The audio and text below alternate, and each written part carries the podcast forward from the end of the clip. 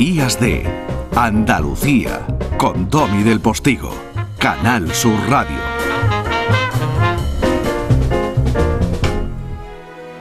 I'm simply defending Tom Robinson. There's been some talk that I shouldn't do much about defending this man. Then why are you doing it? If I didn't, I couldn't hold my head up in town. To Kill a Mockingbird for the first time ever Kill a Mockingbird, eh, dicho en estadounidense, algo así como To Kill a Mockingbird. Es maravilloso escuchar la voz de Gregory Peck, de verdad, porque es que lo tenía todo. Y Gregory Peck se ha convertido en Atticus Finch y Atticus Finch en, Gregory Peck, el personaje de la novela de Harper Lee y de la película de Robert Mulligan, porque siempre se habla de la novela, única novela de, de esta escritora maravillosa en el año 60 que fue premio Pulitzer y se hizo la película en el 62. En menos de dos años consiguieron hacer eh, algo increíble que es pasar a la gran pantalla eh, sin perder ni un ápice de la potencia que tenía la novela. Pues siempre se habla de Harper Lee, por supuesto, pero también hay que reivindicar a Robert Mulligan, director de Matar a un ruiseñor, de esta obra maestra con la que quiero despedir estas charlas contigo de estos varios años despertándome los domingos con charlando de cine y, y que has dado la oportunidad de que hablemos de películas como esta, que es un poco casi transgresoria, contracorriente, que hemos hablado de Robert Bresson, de Jacques Tati y bueno, y de películas muy comerciales, hablando de todo, pero ha sido un lujo tenerte como amigo, que te, sigo teniendo evidentemente, pero estos ratitos han sido para mí muy gratificantes y, espero que para los oyentes. Desayuno con aceite y cine eh, comporta un reto precioso, ¿no? Y es el de aunar actualidad y mm, cinematografía que a veces es clásica, a veces no. Elegir una noticia de la semana y poner una película que la pueda ilustrar. Es lo que hacía Balvin en La Clave. O sea, está todo inventado, pero hay que saber formatearlo y ubicarlo, ¿no? Y que tenga la personalidad y la firma de quien puede aportar con su firma y su personalidad y su conocimiento pues algo utilísimo para el oyente. Y ese es el caso de Juan Luartacho. Y por eso todo lo que estás diciendo te lo puedo devolver. Sí, pues matar a un ruiseñor que la hemos escogido para cerrar, o por lo menos para este hasta luego, eh, porque no me imagino a tu familia aguantándote sin, sin tú tener un micrófono ni, ni los medios para... Va, va a ser muy duro, Va a ser- Maribel, va- me- va a ser me va a muy tener duro. que aguantar ahí muchísimo. Va a ser muy duro para ellos. Sí, sí. y para mí también seguramente.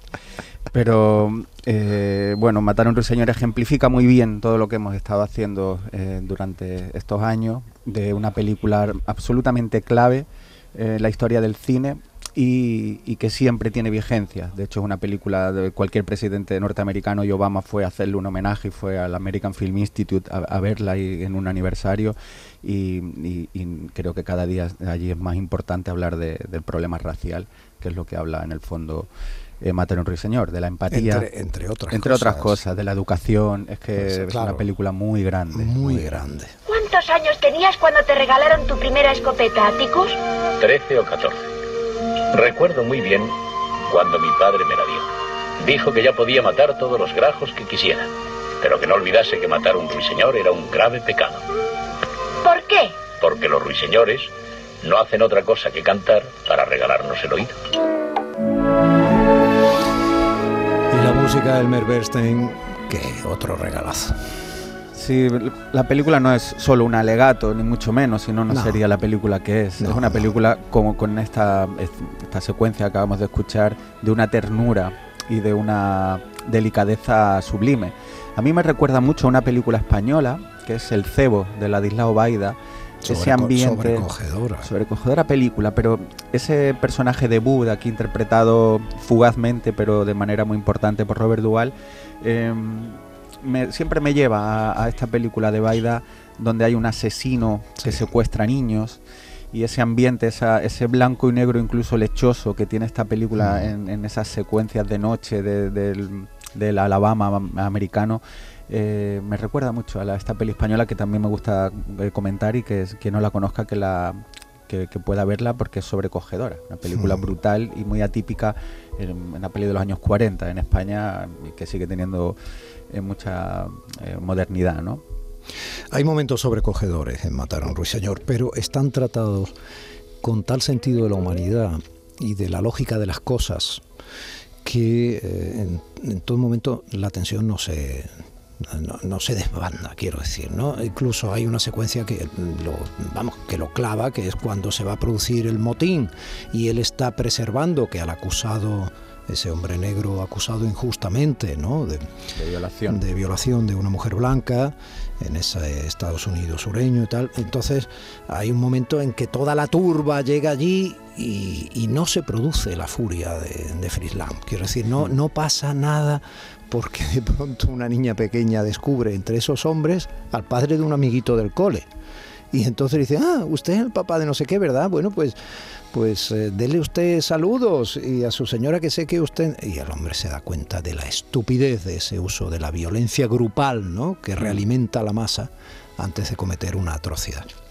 Sí, la película mm, está contada a través de la mirada de la niña, que esto es súper importante porque es la inocencia educada por el mejor padre que se pueda tener, que es Gregory Peck. Padre viudo. Padre viudo, solo, efectivamente. Solo, solo. que moderno además. Sí, con una criada negra que es prácticamente eh, la madre de ellos y que ella la trata, él la trata a ella como alguien más de la familia, siendo muy diferente al trato que tienen eh, personas similares eh, cercanas en el pueblo. pues ella se cría con un padre modélico, perfecto, que tiene siempre la mejor respuesta en el momento preciso porque es una persona de valores, Em, y que ha educado a sus hijos en ese respeto a la diferencia del prójimo, etcétera. Que cree lo que hace. Y que cree absolutamente. Que pues, desde el colmillo retorcido de muchas personas que están ya golpeadas por la vida, puede decir ese tío un gilipipi, ¿no? un gilipollas, hablando en plata, porque venga, hombre, va a venir con tantas. Pero es que él cree que el derecho que ha estudiado tiene que servir para establecer situaciones donde paliar situaciones donde la injusticia se puede cebar en un inocente. La indigna suposición de que todos los negros mienten de que en el fondo todos los negros son seres inmorales, de que nadie se puede fiar nunca de los negros cuando se hallan cerca de nuestras mujeres. Suposición que solo puede brotar de mentes como las de esas personas, y que no es ni más ni menos que una mentira insensata. No obstante, a un negro humilde y respetable, porque ha tenido la incalificable osadía de sentir compasión de una mujer blanca, no se le puede aceptar su palabra contra la de dos seres de nuestra raza. El acusado no es culpable en modo alguno. En cambio hay otra persona en esta sala que sí lo es. Bien, señores, en este país los tribunales tienen que ser de una gran equidad y para ellos todos los individuos han nacido iguales. Fíjate el, razonamiento que te voy a hacer, Juan eh, es una estupidez que todos los negros eh, puedan ser eh, malos, ¿vale? Como es una estupidez que todos los negros puedan ser buenos. Y así con cualquier categoría de persona. Entonces, muchas veces por un falso adanismo populista, estúpido, se cometen, eh, pues obviamente injusticias, y otras veces por racismo o prejuicios eh, o machismo o prejuicios, obviamente, que acaban siendo, gracias a Dios, un delito en nuestro Código Penal y en otros, en otros todavía no, pues se cometen grandes injusticias.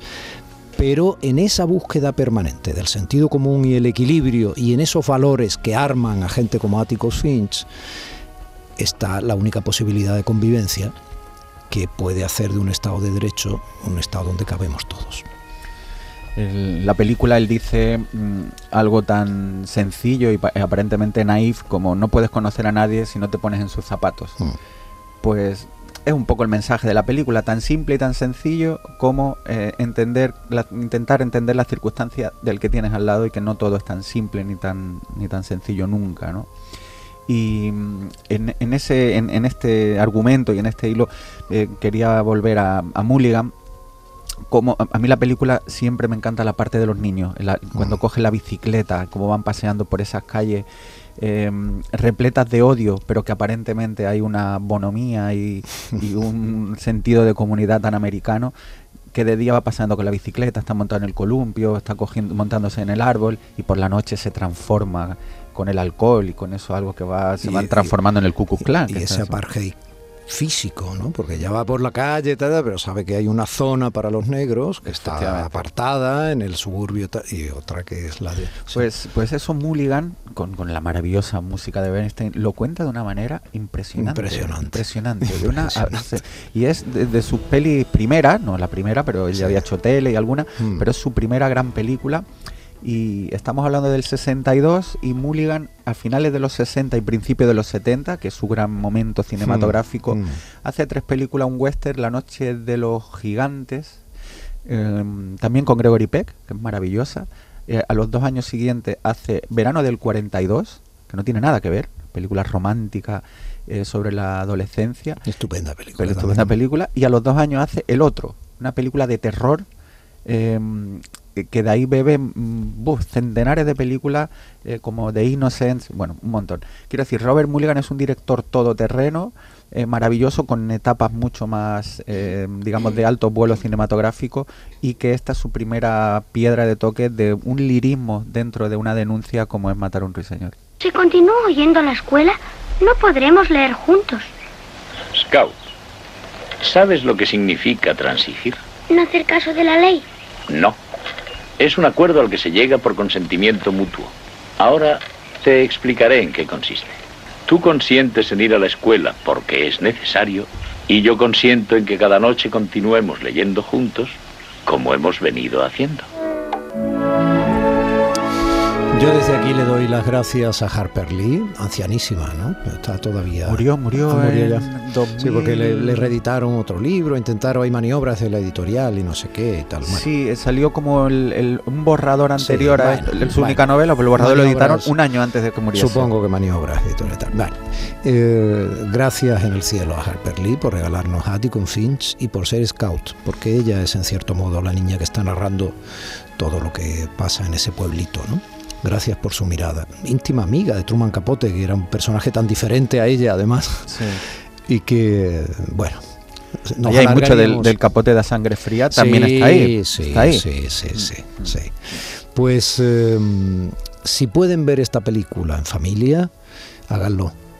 Eh, para mí sería un regalo dejarles eh, el hambre que les estimule a pasar un rato con esta preciosa historia de Robert Mulligan, Harper Lee y tantos y tantos Elmer Bernstein, Robert Duvall, porque el personaje de Boo Radley es sorprendente, de bueno, bueno, eh, en fin, de todos ellos. Y fíjense en los títulos de crédito, ya mirando un poco, teniendo una mirada cinematográfica. Miren qué cosa más hermosa de títulos de crédito con objetos que cada uno de ellos tiene una historia interior y que luego tiene muchísimo que ver con la película. Juan Lu, eh, un beso, seguimos Seguimos. fuera de los micros. Un beso muy grande, Domi, que vaya todo muy bien. Te, te lo mereces. Gracias. En Canal Sur Radio, Días de Andalucía, con Domi del Postigo.